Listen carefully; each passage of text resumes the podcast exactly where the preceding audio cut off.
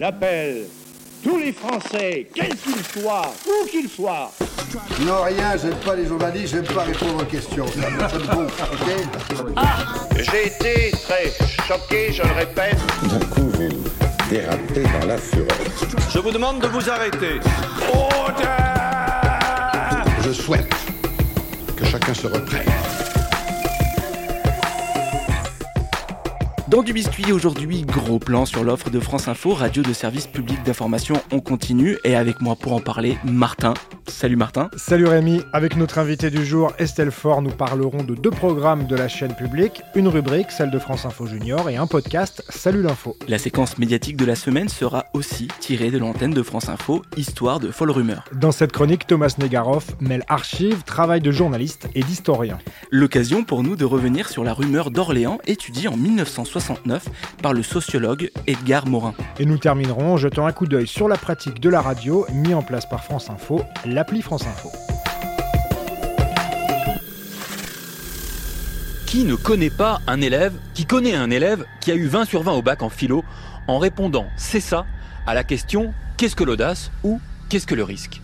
C'est une rumeur qui prend la forme d'une légende urbaine, répétée année après année dans de nombreux lycées. On notera que cette rumeur a traversé les frontières de la France puisqu'on en trouve des traces en Allemagne, en Suisse, en Espagne ou en Angleterre. Là, c'est lors de l'oral pour entrer à Oxford et Cambridge que les étudiants répondent This is it et obtiennent évidemment et immédiatement la meilleure note leur offrant une place dans l'une des plus prestigieuses universités du monde. Martin, tu voulais revenir donc sur le travail de Thomas Snegarov. Car il y a ici au moins deux aspects très intéressants. D'abord, il y a son travail toute l'année avec la chronique Histoire d'info qui utilise des sons d'archives pour prendre du recul sur des événements, les comparer. Et puis Histoire de folle rumeur qu'on vient d'entendre qui vient enrichir les grilles des vacances. Là, le journaliste et historien fait la chasse aux rumeurs historiques ou contemporaines en recontextualisant, en prenant le temps de la réflexion, de l'histoire, de chroniques passionnantes bien sûr qu'on peut réécouter en podcast. Et tu voulais revenir sur quelques rumeurs célèbres. Oui, notamment sur cette fameuse rumeur d'Orléans de 1969, étudiée par Edgar Morin. En 1969, on parle de jeunes filles qui auraient disparu dans des cabines d'essayage dans la bonne ville d'Orléans. Euh, elles auraient disparu, ces jeunes filles, dans ces commerces, commerces qui sont tenus par des commerçants juifs. Très vite, la rumeur va enfler, on va en parler dans tous les milieux sociaux, et Edgar Morin va étudier cette rumeur, d'où elle est partie, dans quel contexte, essayer de comprendre comment on est passé euh, de quelque chose d'anecdotique à une rumeur qui va se répandre à Orléans, mais aussi dans d'autres villes plus tard. On retrouve les mêmes mécanismes. Edgar Morin démonte tous ces mécanismes et nous explique eh bien que ces rumeurs, elles sont euh, cycliques, elles reviennent régulièrement et elles sont euh, bien évidemment de leur temps puisqu'elles parlent de la difficulté en 1969 de certaines villes qui vont être des territoires désindustrialisés. On va se poser énormément de questions. Il y a des gens qui perdent leur emploi, d'autres qui doivent partir de la ville. Dans tout ce contexte, eh bien, c'est un ferment idéal pour parler de cette rumeur de commerçants qui enlèvent des jeunes filles pour la traite des blanches. Donc vous pouvez lire cette rumeur d'Orléans, livre d'Edgar Morin. Il y a d'autres rumeurs célèbres, Rémi. On peut parler notamment de la rumeur du 9-3, euh, cette rumeur qui estime que des maires de petites villes, un peu les mêmes hein, d'ailleurs qui avaient été touchés par la rumeur d'Orléans, eh bien auraient échangé contre de l'argent euh, des logements sociaux de leur ville pour des personnes venant du 93 de la Seine-Saint-Denis. Euh, bien évidemment, tout cela est faux. Et puis, euh, il y a une rumeur qui a touché euh, la ville de Toulouse concernant Dominique Baudis, qui était lui-même ancien journaliste, et on l'accusait de participer à des parties fines dans un donjon. Il y avait même des prostituées, il y avait même des gens qui disparaissaient et on enterrait les cadavres. Enfin, tout cela avait été bien monté en épingle, notamment par Carl Zéro à l'époque, mais Dominique Baudis, c'est bien, il a dû démentir, il a dû venir sur le plateau du journal pour dire euh, je n'ai pas participé. C'est toujours compliqué euh, de parler de la rumeur, de l'éteindre tout de suite. Il y a pas mal de stratégies de communication qui sont mises en place autour de ça. Mais en tout cas, ce qu'il faut retenir, hein, comme cette rumeur de la camionnette blanche qui enlève des enfants, c'est qu'elles reviennent très régulièrement et qu'on les retrouve régulièrement, notamment maintenant euh, sur les réseaux sociaux.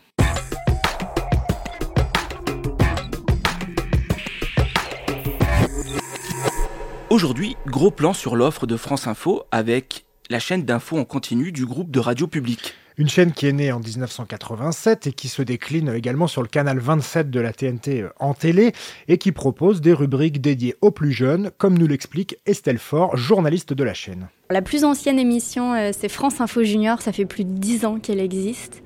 Au début, elle était euh, hebdomadaire et puis elle est passée en quotidienne, donc du lundi au vendredi.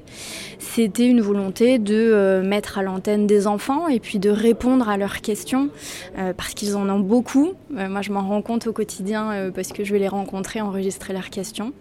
Donc voilà, c'était, on est sur le service public de l'information, donc on s'adresse à tout le monde, et y compris aux enfants. Donc ça fait partie de notre mission en fait, de faire aussi des émissions qui s'adressent vraiment à eux. Euh, donc euh, c'est le but de France Info Junior, c'est-à-dire que ce sont des questions d'enfants sur un sujet d'actualité, et il y a un ou une spécialiste qui leur répond à l'antenne à leurs questions, à eux. Et donc le but c'est de leur répondre à hauteur d'enfant avec des mots pas trop compliqués mais en expliquant quand même les choses. Donc à la fois de la pédagogie mais aussi euh, de l'explication vraiment concrète quoi, du sujet. Euh, au fil du temps, ça s'est développé. Donc, on est, elle est elle était hebdomadaire, elle est passée quotidienne. On s'est renforcé aussi ces dernières années euh, du côté de l'éducation aux médias parce que, euh, au-delà de l'émission qui est diffusée à l'antenne, on fait aussi une fois par mois des ateliers de la rédaction de France Info Junior. Donc là, ce sont deux classes qui viennent à France Info une fois par mois pour visiter France Info, la rédaction, Radio France et pour enregistrer des émissions. À cette occasion-là, on fait venir euh, des invités qui viennent leur répondre, parfois des journalistes qui racontent leurs reportages.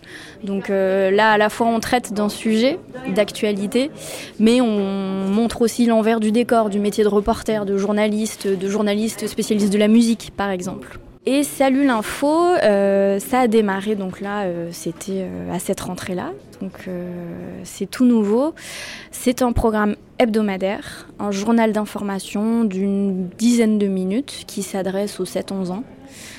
Et là, la volonté, c'était avec Astrapi, le magazine avec qui on réalise Salut l'info, c'était de faire un résumé d'actualité pour les enfants, donc qui est à la fois composé de l'actualité des grands, on va dire, c'est-à-dire des sujets qu'ils peuvent entendre à la radio, dans les discussions euh, qu'ont leurs parents, et leur actualité à eux. Bienvenue dans Salut l'info. C'est un journal que pour les enfants. Un numéro spécial réalisé par France Info et Astrapi depuis chez nous. Et oui, comme toi, les journalistes de Salut l'info sont confinés, chacun chez soi avec ses enfants. Avec eux, on fait le point sur cette situation si particulière. Allez, c'est parti alors après l'Espagne et l'Italie, c'est la France qui est confinée à son tour. Bah le confinement en fait c'est qu'on reste à la maison et qu'on peut plus vraiment sortir quoi de risque d'attraper ce virus Exactement, rester à la maison, sauf à de très rares exceptions. Aller à la pharmacie pour acheter des médicaments très spéciaux ou aller faire des courses pour se nourrir. Quelques personnes peuvent aussi se rendre à leur travail, celles qui ne peuvent pas faire de télétravail, c'est-à-dire travailler chez elles. Avec Céline Aslo et Julien Mock, Estelle Fort propose, vous l'avez entendu, le podcast Salut l'info, un programme qui cherche également à comprendre quelles informations les plus jeunes consomment et qui leur donne la parole. On a une rubrique qui s'appelle euh, On se dit tout donc là, ils nous partagent euh, les questions qui se posent eux, mais de leur vie un peu plus perso. Euh, leur actualité, ça peut être leur chamaillerie avec leur grand frère, leur petite sœur. Ça peut être les questions qui se posent sur la vie, sur la mort. Voilà, tout ce qui traverse leur quotidien en fait et qui ne se résume pas à l'actualité des grands. Donc ça, c'était vraiment la volonté qu'on avait d'avoir un programme d'actualité pour les enfants hebdomadaire et qui peuvent écouter un peu quand ils veulent, donc en format euh, podcast, un peu voilà, à, écouter en famille, euh, ce qui se fait euh, souvent dans les retours qu'on a. Il y a vraiment une écoute familiale, collective, sur le chemin de l'école, en rentrant du karaté, et puis, et puis un format qui peut être aussi utilisé par les enseignants. On a eu des retours d'enseignants qui font de l'écoute en classe, de l'écoute collective et de la restitution d'informations. Qu'est-ce que vous avez compris Qu'est-ce que vous avez bien aimé? De ces rencontres dans les groupes scolaires ou en studio avec les enfants, Estelle Fort tire aussi des enseignements pour elle et pour son métier. Je trouve que ça apporte beaucoup. Euh, ça nous apporte beaucoup, ça nous nourrit parce qu'il y a des sujets sur lesquels ils nous alertent, euh, qu'on passerait peut-être euh, à la trappe ou auxquels on ne ferait pas forcément autant attention. Donc ça nous force à tordre un petit peu notre vision de l'actualité pour se demander qu'est-ce qui fait leur actualité à eux, euh, qui ont 10, 11, 12 ans. Euh, ça nous apporte aussi euh, parce que, avec leurs questions sur notre propre métier, ils nous interrogent sur nos pratiques. Et c'est pour ça que pour moi, l'éducation aux médias, c'est aussi une critique des médias. Et ça, je trouve que ça nous nourrit beaucoup. Parce que quand vous avez un élève qui vous dit. Euh, euh, moi, ça, m'arrive beaucoup moins qu'avant. Mais au début, quand j'avais commencé en 2015, j'avais des élèves qui me demandaient euh, ou qui me disaient pourquoi vous mentez les journalistes? Et ça interroge à la fois sur notre métier, mais sur la perception qu'ils ont de notre métier, ce qu'ils ont pu entendre, ce qu'ils ont pu remarquer. Et je trouve que c'est toujours salutaire de se poser des questions sur la façon dont on travaille. Euh, pareil, quand ils nous disent euh, pourquoi euh, vous dites toujours la même chose à la radio. Et c'est une grande question. Et l'intérêt aussi, je trouve, c'est que pour nous, ça nous rappelle qu'il y a l'information qu'on délivre, mais il manque peut-être un petit kit information pour expliquer. mais en fait, c'est quoi notre travail? On est qui les journalistes, nous? C'est quoi notre rôle? Pourquoi on est là en fait? Et leur rappeler, leur dire mais moi quand je me lève, ma mission, en fait c'est de vous informer, c'est pas de vous mentir, c'est pas de vous trahir, c'est de expliquer au mieux l'actualité aux enfants. C'est ça que je veux faire. C'est pour ça que je me lève le matin. La critique des médias, la pratique des médias, avec tout cela, les élèves, le public sont plus à, même d'appréhender cette marchandise, pas comme les autres, une pratique rendue encore plus facile avec l'application France Info disponible sur tablette. L'application, donc c'est euh, l'atelier France Info Junior. C'est une déclinaison de euh, notre atelier euh, physique qu'on fait ici à France Info à la Maison de la Radio. Il y a pas mal de choses. Il y a une présentation de ce qu'est France Info. Comment on travaille ici quand on est journaliste, qu'est-ce que c'est une radio d'information, comment on vérifie une information? Donc ça on le fait avec Antoine Krempf qui est notre l'un de nos spécialistes des, euh, des fausses infos, des rumeurs, de la vérification de l'info. Il y a un petit jeu de rôle aussi pour les enfants sur ce sujet-là. Euh, on met aussi à disposition euh, un journal entier d'informations décryptées. euh, petit bout par petit bout, c'est quoi un lancement, c'est quoi un reportage, avec l'écoute. Euh, Il y a des tutos pour qu'ils puissent se lancer eux dans la réalisation de leur émission. Donc il y a des scripts, il y a des petits conseils, euh, des petites fiches, fiches journalistes, fiches présentateurs. Et puis il y a un logiciel de montage, une fois qu'ils ont compris ce qu'est un média, comment on fait l'information, bah, les laisser euh, faire eux-mêmes leur émission. Il y a des petits jingles à disposition euh, et un banc de montage en fait euh, qu'ils peuvent utiliser. C'est une application qui est disponible sur tablette et qui évidemment est gratuite pour que chacun puisse l'utiliser en classe ou à la maison aussi si on ont envie de faire leur propre journal d'information.